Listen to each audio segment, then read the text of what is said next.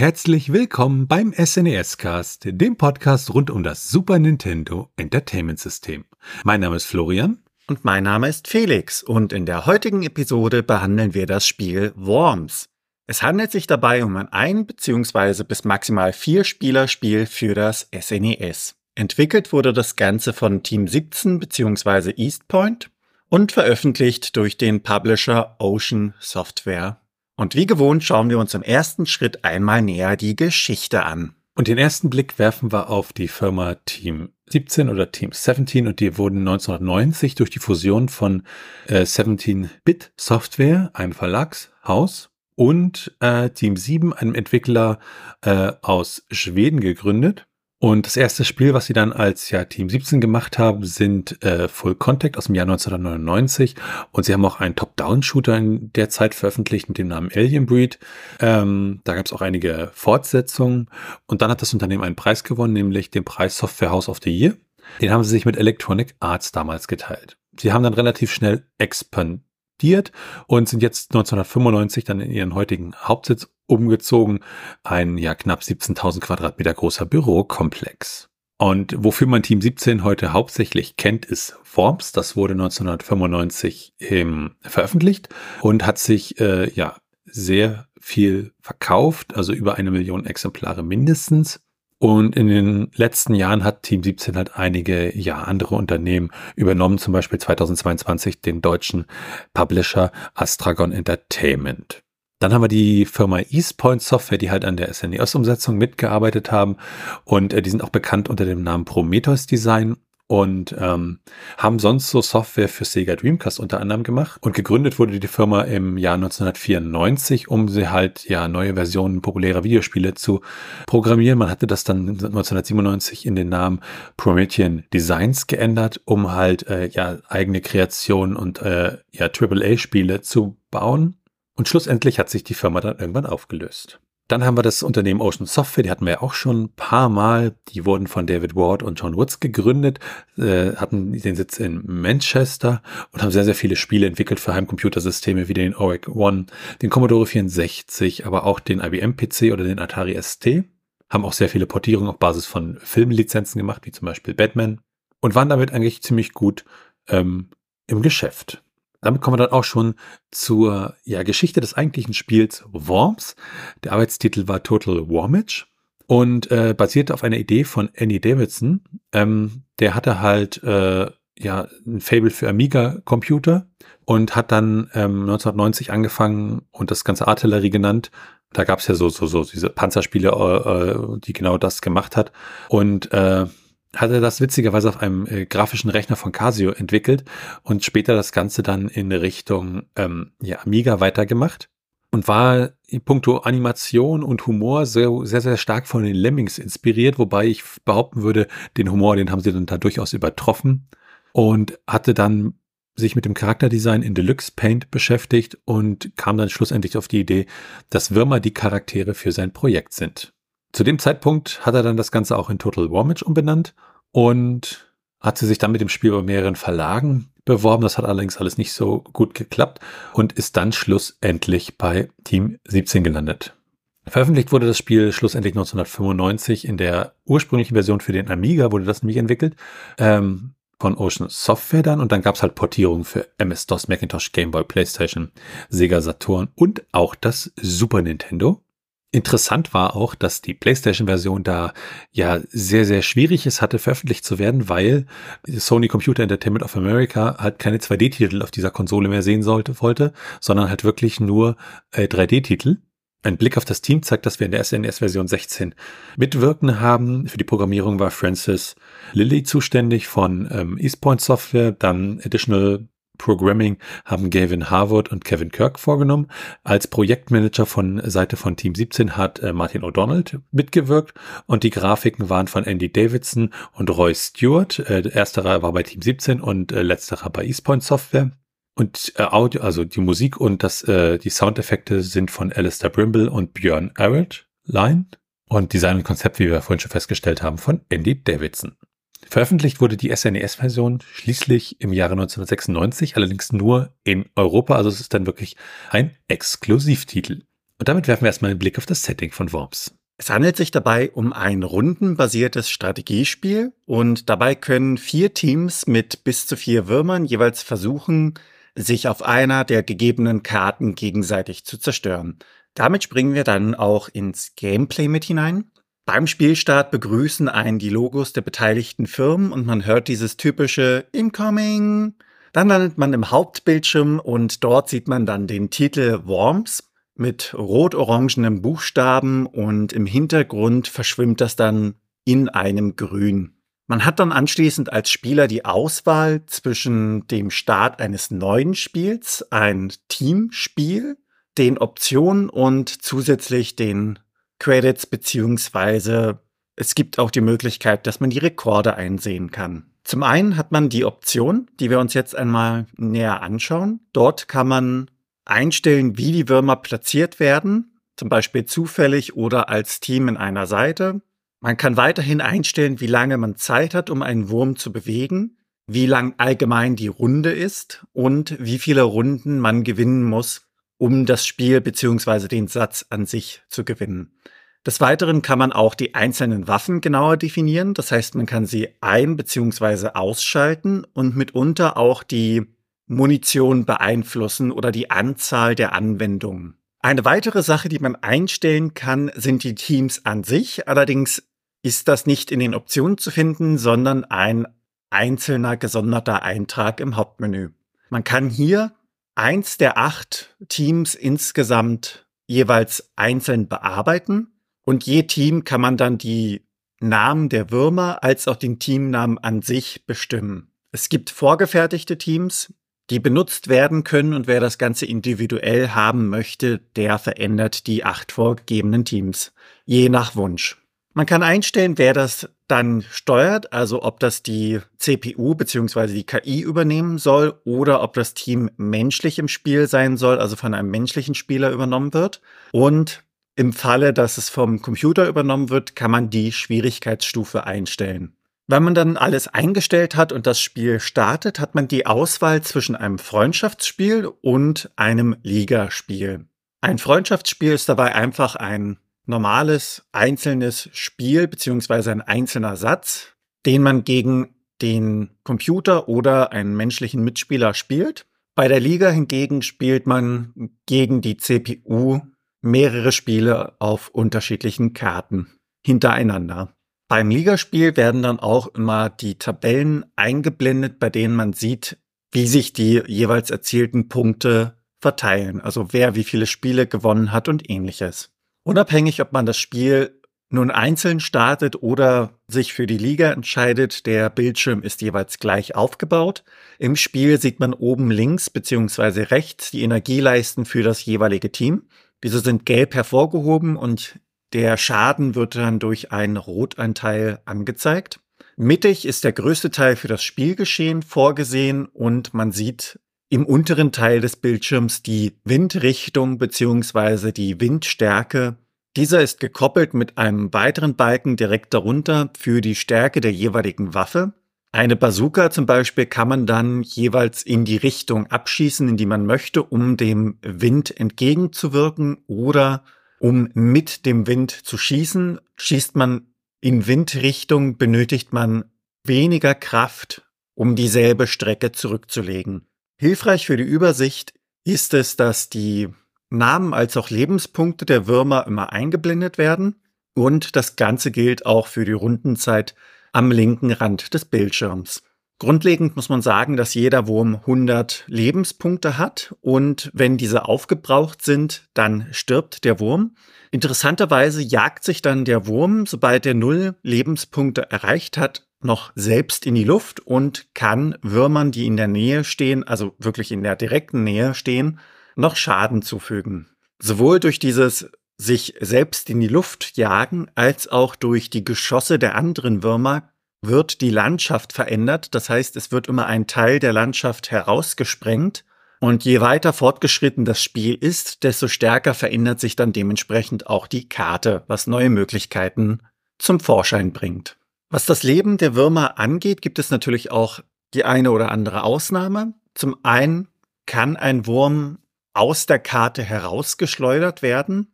Sobald dies geschieht, ist der Wurm automatisch erledigt und das gleiche gilt auch, wenn ein Wurm unter Wasser in irgendeiner Art und Weise landet, dann ist er auch erledigt. In beiden Fällen sprengen sich die Würmer jeweils nicht in die Luft. Jeder Wurm kann sich nach links bzw. rechts bewegen und jeder Wurm kann auch springen. Beim Springen muss man allerdings aufpassen, denn sollte man zum Beispiel über ein Hindernis springen und aus zu großer Höhe dann fallen, weil die Gegebenheiten der Karte sich von der Höhe zu stark unterscheiden, dann nimmt dieser Wurm beim Aufprall auf dem Boden Schaden und sein Zug ist automatisch beendet. Je Zug bzw. je Wurm darf ein Angriff ausgeführt werden und anschließend ist der Zug automatisch vorbei. Insgesamt gibt es zehn unterschiedliche Geländetypen, auf denen man sich bekämpfen kann. Das sind Wälder und Wüsten bis hin zu spezielleren Karten wie zum Beispiel dem Süßigkeitenland oder auch dem Mond, wo eine entsprechende Schwerkraft herrscht. Karte wird ja wie gesagt mit der Zeit immer löchriger, was dementsprechend zum Umdenken führt, da weniger Deckungsmöglichkeiten vorhanden sind. Und die Würmer haben ja ein gewisses Arsenal an Waffen beziehungsweise Möglichkeiten, die dieses Umdenken ermöglichen. Dabei gibt es auch so Unterschiede zwischen den Waffen, denn einige werden von Wind und Schwerkraft beeinflusst, zum Beispiel die Bazooka als auch Granaten. Die Bazooka wird in dem Fall stärker vom Wind beeinflusst, die Granaten hingegen weniger. Die Bazooka allerdings trifft und explodiert vom Geschoss her. Die Granate hingegen trifft zum Beispiel eine Wand, prallt ab, bleibt dann liegen und explodiert dann, sobald die Zeit abgelaufen ist. Mitunter kann die Granate natürlich auch umgekehrt in der Luft explodieren, wenn sie nur lang genug fliegt. Der Wind bzw. die Windstärke wechseln von Zug zu Zug, also von Wurm zu Wurm. Je nach Situation kann man dementsprechend auf Waffen wie das Dynamit oder den Luftangriff ausweichen, denn diese sind windunabhängig. Und es gibt auch noch andere Hilfsmittel wie zum Beispiel Seile bzw. auch Träger. Abgesehen von der genannten Bazooka als auch den Granaten hat man unter anderem auch eine Variante der Granate, die Clusterbomb. Eine Granate, die sich gewissermaßen in viele kleine Granaten aufteilt. Dann hat man die Schrotflinte, die Uzi als Schusswaffen, die man nutzen kann. Im Nahkampf hingegen kann man den Fire Punch anwenden oder auch das Dynamit. Unabhängig des Ortes kann man den Luftangriff benutzen. Dieser ist allerdings so gestaltet, dass er von oben nach unten angreift.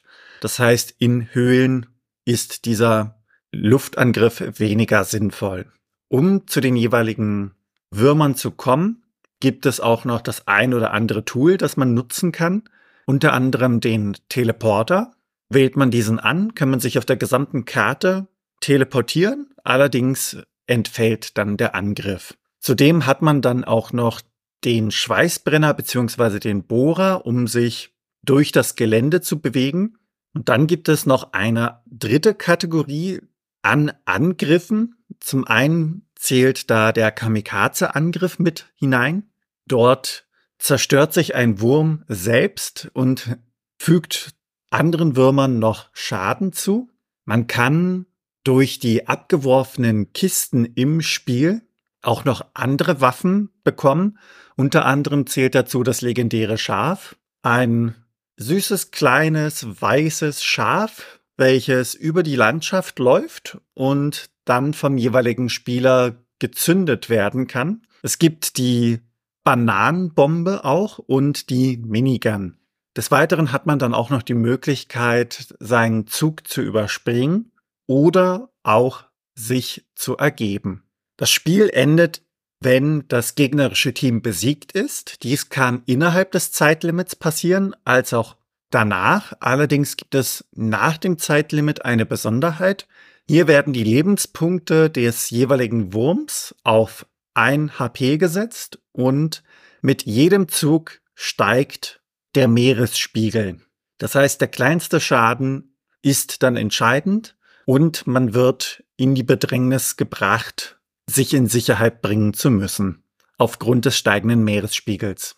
Warum, wieso und weshalb sich die jeweiligen Würmer bekämpfen, ist unklar, denn das Spiel an sich hat keinerlei Hintergrundgeschichte. Und damit springen wir dann zur Steuerung. Mit B springt man, mit A feuert man die Waffe ab, beziehungsweise hält man A gedrückt, stellt man die Stärke der Waffe ein. Mit Select kann man auf der Karte scrollen. Drückt man erneut Select, landet man in der Waffenauswahl. Dort dient A dem Bestätigen. Mit Start kann man das Spiel pausieren bzw. wieder aufnehmen. Und mit dem Digitalkreuz bewegt man sich bzw. zielt mit der jeweiligen Waffe. Und damit schauen wir uns dann einmal näher die Grafik und den Sound des Spiels an. Ja, wer da die heutigen Worms-Teile kennt, der wird feststellen, dass die Grafik wesentlich mh, hm, kleiner ist. Die Würmer sehen auch noch nicht so wirklich wie die Würmer aus, die wir heutzutage kennen, sondern mehr so, ja, wie kleine Geckos. Aber an sich liefert die Präsentation genau das, was man für das Spiel benötigt. Viel Sound und Musik gibt es an der Stelle nicht. Es gibt die Soundeffekte und das Main-Theme und das war's dann auch schon. Die Musik und die Soundeffekte sind von Alistair Brimble und Björn Linne. Ähm, Alistair Brimble ist ein ja, englischer Musiker, der vor allem für seine Commodore 64 und Amiga Musik bekannt ist. Der hat im Alter von sieben Jahren mit Klaviermusik angefangen und hat dann äh, so ein bisschen äh, damit programmiert und gemacht und hat sich dann immer weiter in die Musikprogrammierung vertieft und hat einige seiner Musik an äh, als Public Domain äh, ja herausgebracht und das wurde sie dann immer öfter sozusagen gehört und schließlich fing er dann 1988 für Codemasters an zu arbeiten. Und dann haben wir noch Björn Linne, das ist ein norwegischer Komponist und Tennisspieler und hauptsächlich bekannt ist er für die Worms-Musik. Wenn wir ins ROM direkt hineinschauen, haben wir da genau einen Titel drin, nämlich das Main-Theme mit zwei Minuten und sechs Sekunden. Grundsätzlich kann man sagen, Grafik und Sound sind ein bisschen minimalistisch, aber ähm, ja zum Wohle des Spielprinzips äh, halt gegenseitig äh, das andere Team zu besiegen, als ein Wurmteam und das macht's dann eigentlich wieder ja ausreichend gut. Also die Präsentation ist da so gut, dass man das Spiel halt auch entsprechend genießen kann. Und entsprechend auch die Musik und die Soundeffekte sind halt da mehr minimalistischer angehaucht. Aber es trägt halt alles dazu bei, dass man halt wirklich die ganze Spielmechanik in den Vordergrund bringt. Und wenn man nun gewinnen möchte, dann sollte man einen Blick auf die Strategie werfen. Ein relevanter Punkt in der Strategie ist, zu wissen, was die Tabelle, wenn man ein Ligaspiel beginnt, jeweils anzeigt. Die Tabelle dient ja der Auswertung. Hier steht das P für die Anzahl der Spiele, die man mit dem Team gespielt hat. Das W steht für die Anzahl der Spiele, die man gewonnen hat. Je mehr man hier zu verzeichnen hat, desto besser steht man in der Liga da. Der Buchstabe F steht dann für die Punkte, die man bekommt, wenn man einen anderen Wurm erledigt. Das A ist dann gewissermaßen das Gegenteil. Hier wird gezählt, wie viele Würmer des eigenen Teams erledigt worden sind vom Gegner. Und das D steht für die Differenz dessen. Das heißt, wenn man zehn Würmer getötet hat vom gegnerischen Team, aber drei eigene gestorben sind, dann wäre die Differenz sieben und diese würde dann dort angezeigt werden. Was dann die allgemeine Strategie im Spiel betrifft, sollte man als Spieler wissen, welche Waffen vom Wind beeinflusst werden. Das sind unter anderem die Bazooka, die Granate und auch die Clusterbomb. Die Granaten werden dabei weniger vom Wind beeinflusst als die Bazooka. Zudem sollte man sich im Klaren darüber sein, welche Waffen Krater hinterlassen, beziehungsweise wie groß diese Krater sind. Denn mitunter kann das strategisch benutzt werden, um zum Beispiel in Höhlensystemen gewisse Höhlen miteinander zu verbinden, dass man dann anschließend im nächsten Zug den jeweiligen Wurm in der anderen Höhle erledigen kann. Dann sollte man sich auch im Klaren darüber sein, wie sich die jeweilige Waffe, die man ausgewählt hat, verhält, denn es gibt ja besondere Eigenschaften der Waffen. Darf man danach zum Beispiel noch wenige Sekunden mit dem Wurm laufen, prallen die Geschosse an der Wand ab, haben sie ein Zeitlimit, wie zum Beispiel bei der Granate, und auf der anderen Seite muss man auch mitunter schauen, wie sich der eigene Wurm verhält, wenn man getroffen wird. Man sollte immer darauf achten, wo man steht und vor allen Dingen, wie man dann, falls man getroffen werden sollte, als Wurm fliegt. Denn mitunter kann man ja nach links, nach oben, nach rechts beziehungsweise nach unten fallen, falls es der Gegner schafft, diesen wegzusprengen. Und es kostet mitunter auch den Sieg, wenn man an ungünstiger Stelle steht, der Gegner ein Projektil abfeuert, man getroffen wird und dann trotz voller Lebenspunkte das Spiel verliert, weil man als Wurm ertrunken ist. Was die Kistenlieferung des Spiels angeht, diese enthalten zwar gute Waffen bzw. gute Gegenstände, allerdings muss man da ein wenig das Ganze abschätzen, da die Rundenzeit begrenzt ist kann es sein, dass man es nicht schafft, diese Kiste zu erreichen oder auch mitunter die Kiste vom Gegner erreicht wird. Man kann natürlich den Teleporter nutzen, falls dieser eingestellt ist. Da allerdings ist es auch Abwägungssache, ob der Teleporter unter anderem nicht an einer anderen Stelle sinnvoller eingesetzt wäre. Denn man weiß nicht, was in den Kisten ist. Und mitunter, wenn die Zeit nicht reicht, hat man eventuell auch das Problem, dass man nicht mehr rechtzeitig in Deckung kommt oder dass man keinen Angriff mehr ausführen kann. Je nachdem, welche Waffeneinstellungen auch für das Spiel eingestellt worden sind, unterscheiden sich die Strategien, die man anwenden kann. Man hat da unter anderem den bereits erwähnten Teleporter. Wenn dieser unendlich einsetzbar ist, dann ist es wesentlich einfacher, an Waffen zu gelangen oder die Position zu wechseln. Man kann dementsprechend gefährdete Würmer ideal als Notlösung wegteleportieren, damit sie in Sicherheit sind. Umgekehrt sollte man dann wirklich sich den Teleporter unter anderem aufsparen für Notfälle, wenn die Anzahl dessen begrenzt ist. Zudem sollte man auch die Waffen an die jeweiligen Karten anpassen. Man kann die Bazooka zwar in zum Beispiel Höhlensystemen nutzen, allerdings ist sie mehr für die offeneren Karten geeignet. Für die jeweiligen Eigenschaften gibt es Tabellen, die man im Netz finden kann. Da wird unter anderem genau beschrieben, wie stark der Einschlagskrater ist und wie viel Lebenspunkte die jeweilige Waffe bei einem Treffer vom Wurm abzieht. Einige Dinge sind auch Übungssache, zum Beispiel das Timing bei der Granate und anderen zeitbasierten Waffen. Dort lernt man mit der Zeit wie man schießen muss, um das beste Ergebnis zu erzielen. Das heißt, mitunter kann man dann auch das Areal in der Nähe nutzen, um gewisse Winkel zu erreichen.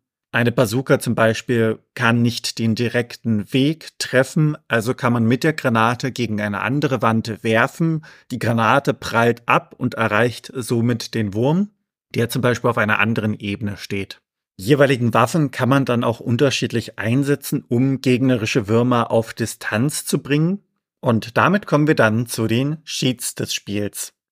Ja, und da gibt es einmal einen eingebauten Cheat, um eine Runde schnell zu überspringen, indem man einfach links, links, rechts, rechts oder rechts, rechts, links, links antippt, je nachdem, in welche Richtung man dort schaut. Es gibt auch Cheatcodes. Bei Cheatcodes handelt es sich ja so um Codes, die bestimmte Stellen im Speicher setzen, zum Beispiel die Anzahl der Leben immer auf 99 und realisiert wird das mit so Schummelmodulen wie dem Pro Action Replay oder halt Emulatoren, die bestimmte Speicherstellen dann entsprechend auch setzen. Und hier gibt es Codes, um zum Beispiel die Anzahl der Clusterbomben, des Dynamits und anderer Waffen auf eine bestimmte Anzahl zu setzen oder gar unendlich zu halten. Das gleiche gilt auch für die Gesundheit der Würmer oder unendliche Zeit. Damit dann ein Blick auf die technischen Daten. Wir schauen uns immer das Ganze an, die Hardware, die Innereien und hier haben wir dann ein ähm, 16 Mbit-Modul, das heißt 2 Megabyte. Das ist ein sogenanntes Fastro mit einer Zugriffsgeschwindigkeit von 120 Nanosekunden. Der interne Titel ist Worms alles großgeschrieben. Portierung und Nachfolger ist bei Worms ein sehr, sehr großes Thema. Es gibt über 50 Worms-Spiele, angefangen mit dem Original 1995 90 von Worms, äh, wo wir hier sozusagen auch die Portierung auf Super Nintendo haben, die dann auch für den Amiga DOS und die PlayStation unter anderem erschien. Und dann gibt es Worms United von 96, Worms 2 von 1997, was dann für den Windows-PC erschien, Online Worms 2001 für Windows, Worms 2004 für J2E-Systeme, also so Java-Handys, ähm, Worms 4 Mayhem von 2005, im neueren gibt es auch wieder Worms-Spiele, zum Beispiel Worms 2000 13 für im Browser dann entsprechend. Und so die neueren Worms-Spiele sind dann unter anderem Worms WMD für Linux, Windows und etliche andere Systeme. Ähm, was im Übrigen eins der Worms-Spiele ist, die dieses alte Spielgefühl wieder relativ originalgetreu ähm, ja, aufkommen lassen. Und damit sind wir beim Trivia. Durchschnittlich verbringt man im Spiel drei bis vier Stunden, was allerdings auf den Liga-Modus bezogen ist, denn im Multiplayer kann man ja jeweils immer und immer wieder erneut das Spiel starten. Schaut man sich die Preise an, dann bekommt man die Cartridge-Lose für rund 13 Euro in Deutschland und das ganze Complete in Box wiederum für rund 54 Euro. In den USA hingegen bekommt man die Cartridge lose für rund 25 US-Dollar und das ganze Complete in Box für rund 57 US-Dollar. Hierbei handelt es sich dann um einen Import der europäischen Version. Wenn man sich dann die Verkaufszahlen anschaut, dann ist es so, dass über 5 Millionen Einheiten verkauft wurde äh, von Worms, mindestens also über alle Versionen des ersten Teils gesehen, also die PC, die Amiga, die SNES, die PlayStation-Umsetzung etc. Es gibt im Spiel äh, Special Credits, wo so schöne Sachen drin stehen, äh, wie This game is dedicated to Lisa Rose. She's the one love of my life. Und dann in Klammern, after programming, and she is soon to be my wife. Ähm, und diese Codes kann man mit einem entsprechenden Game Genie bzw. Pro Action Replay Code freischalten. Damit sind wir dann bei den ROM-Hacks. Bei ROM-Hacks geht es ja immer darum, ein Spiel zu verändern, zum Beispiel neue Strecken bei Super Mario Kart einzufügen oder neue Level bei Super Mario World oder Sprites zu verändern. Und auch Übersetzungen gehören zu den ROM-Hacks. Für die Worms-Version für Super Nintendo gibt es da leider keine. Dann haben wir ja die Retro-Achievements. Achievements an sich kennen wir aus äh, Geschichten wie Steam, so kleine Errungenschaften, die man erreichen kann. Und das gab es natürlich für Super Nintendo nicht. Aber mit Retro-Achievements hat man das Ganze ähm, in die moderne Welt gebracht. Emulatoren unterstützen das. Man kann da Achievements halt anlegen als Community-Projekt und sie dann entsprechend im Emulator auch erreichen. Hier ist es allerdings so, für Worms gibt es da momentan noch keine Achievements hinterlegt, was die Super Nintendo-Version angeht, aber wie gesagt, ein Community-Projekt, da kann man dann selbst ähm, das Ganze in die Hand nehmen. Speedruns äh, sind dann unser nächstes Thema und hier auch wieder, ja, das Spiel möglichst schnell durchzubekommen. Das ist das Ziel eines Speedruns, auch unter Ausnutzung von Bugs. Und da gibt es für diesen Original Worms-Teil relativ wenig Speedruns. Da haben wir einmal ähm, ja ein Speedrun in zwei Stunden, acht Minuten, 17 Sekunden gespielt in der MS-DOS-Version von Worms. Und damit werfen wir einen Blick auf das Handbuch. Auf dem Handbuchcover sieht man zwei Würmer nebeneinander stehen und beide sind schwer bewaffnet. Das Ganze erinnert an einen Rambo-Film und im Hintergrund sieht man eine Pagode und einen fliegenden Helikopter. Im Handbuch selbst gibt es kein direktes Inhaltsverzeichnis und das Ganze ist mit 13 Seiten recht kurz gehalten. Unterteilt wird das Ganze in Einführung, Spielprinzip, Steuerung sowie Details zum Spiel. Was auffällt, ist so dieser Humor, denn die Einleitung strotzt nur so vor Selbstbewusstsein, denn sie kombiniert die besten Elemente von den besten Spielen, die bisher jemals kreiert worden sind. Das ist schon mal eine Ansage und das passt auch so zum überzeichneten Spielstil. Zudem gibt es da auch noch die Anmerkung bei den Funktionen des Spiels, die näher erklärt werden. Dort hat man ja die Auswahl, dass man unter anderem sich ergeben kann und im Handbuch steht dann, man weiß nicht, wofür es da ist. Es wurde von den Entwicklern nie benutzt. Das heißt, in dem Sinne, aufgeben ist keine Option in diesem Spiel, auch wenn sie einprogrammiert worden ist. Da scheint dann auch wieder ein wenig der Humor des Ganzen durch. Und was auch auffällig ist oder sich von den anderen Handbüchern abhebt. Es gibt da auch einen größeren Abschnitt über die Autoren und über das Team 17 als Firma. Und damit springen wir dann zu den Bewertungen. Ja, und da haben wir eine Bewertung von Nintendo Land ähm, aus dem Jahr 2003, die ihm 91 Prozent vergeben und haben gesagt, If there were one downside to the game, it would be the control when firing your weapons. With ever-changing wind factor, it will take some times with a steep learning curve to finally to be able to pinpoint where you want some of your weapons to go. Die Total aus Deutschland hat 75% vergeben im November 1996 und hat gesagt, so bleibt nach eingehender Prüfung der SNES-Variante ein lachendes und ein weinendes Auge. Worms bleibt weiterhin eines der besten Mehrspielerspiele mit Unterhaltungsgarantie für Monate. Aber mit dem Super Nintendo wäre es sicher möglich gewesen, eine technisch bessere Version abzuliefern. Die Megafan hat 70% vergeben im Januar 1997 und hat gesagt, Worms begeistert eigentlich schon seit längerem auf allen Plattformen die Spieler. Aber leider hält sich unsere Freude beim SNES e in Grenzen. Zum einen wurde das Spiel sehr schlampig konvertiert, in Klammern die Grafik ist so grob, dass nicht einmal die Lebenspunkte ablesbar sind. und zum anderen fehlen einige wichtige Features wie zum Beispiel Homing Missiles der Originalversion. Viel mehr als eine Gameboy-Version in Farbe ist nicht dabei herausgekommen. Deswegen gibt es statt der ehemaligen 87% Pfandwertung nur magere 70%. Und die Videogames hat im Februar 1997 67% vergeben und hat gesagt, Worms ist gerade noch gut, wenn man sich mit der umständlichen Menüsteuerung und der Waffenauswahl auskennt. Trotzdem ist und bleibt das Spielprinzip genial und wer nicht die Möglichkeit hat, Worms auf einer 32-Bit-Konsole zu spielen, wird nach einer kurzen Eingewöhnungsphase gut mit der Super Nintendo-Version zurechtkommen. Und damit sind wir dann bei unserer Meinung. Ja, für mich, äh, das Spiel an sich entsprach nicht ganz meiner Erinnerung, weil die Würmer halt so klein waren und das ist alles so ein bisschen äh, simpler als in den späteren äh, Teilen der Reihe. Aber es macht auch hier Spaß und ich kann es auf alle Fälle empfehlen, wenn man äh, ja in die lose Version herankommt. Ähm, für mich persönlich, abseits sozusagen des Retro-Gedankens oder des Super Nintendo-Gedankens, finde ich halt diesen Worms WMD-Teil, der relativ aktuell in Anführungszeichen ist und den es für unterschiedliche Plattformen gibt, ziemlich, ziemlich toll, weil der einfach sehr gut poliert ist und einfach funktioniert und man halt auch eine größere, äh, ja, Auswahl an Waffen hat. Ich sage nur der Esel. Ähm, und ähm, aber trotzdem hat es mir doch Freude gemacht, hier Worms auf dem Super Nintendo auszuprobieren, zu spielen. Und auch im Mehrspielermodus ist das Ganze dann natürlich witzig, weil da kommt halt dieses ja Worms-Feeling dann entsprechend rüber. Also wer das Spiel irgendwo günstig erstehen kann, da kann man eigentlich nur sagen, zuschlagen und ähm, das Ganze dann genießen. Wie sieht's bei dir aus, Felix? Mit dem Spiel kam ich ja recht früh in Berührung und ich erinnere mich da an diverse Spieleabende, in denen viele, viele Würmer ja leider von dieser Welt geschieden sind, virtuell. Es ist ja simpler als die anderen Teile, das stimmt. Da kommt allerdings auch wieder der zeitliche Aspekt mit ins Spiel, den man immer beachten sollte. Spielspaß, finde ich, ist auf jeden Fall noch gegeben. Also man kann es heutzutage auch noch spielen. Man hat allerdings auch die Möglichkeit, einfach neuere, modernere Ableger des Ganzen mal auszutesten.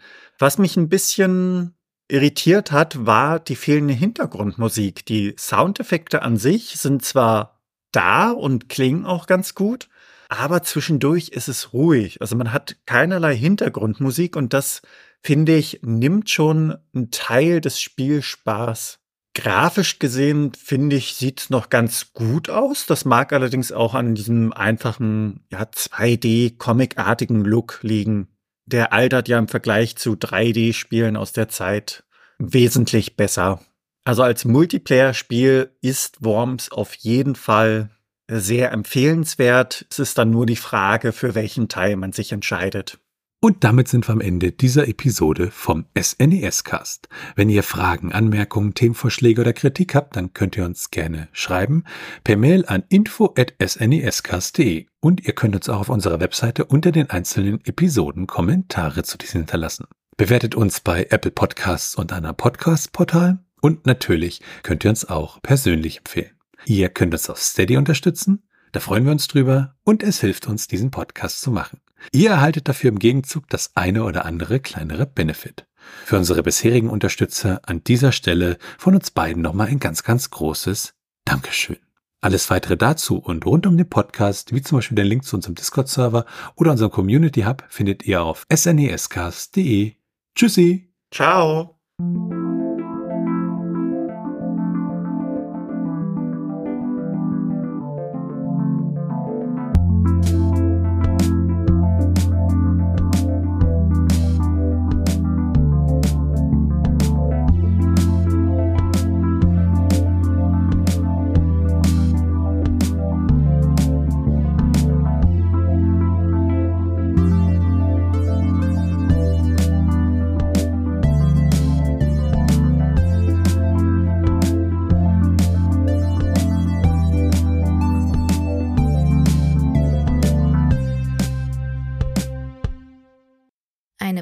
Produktion von Tone Age.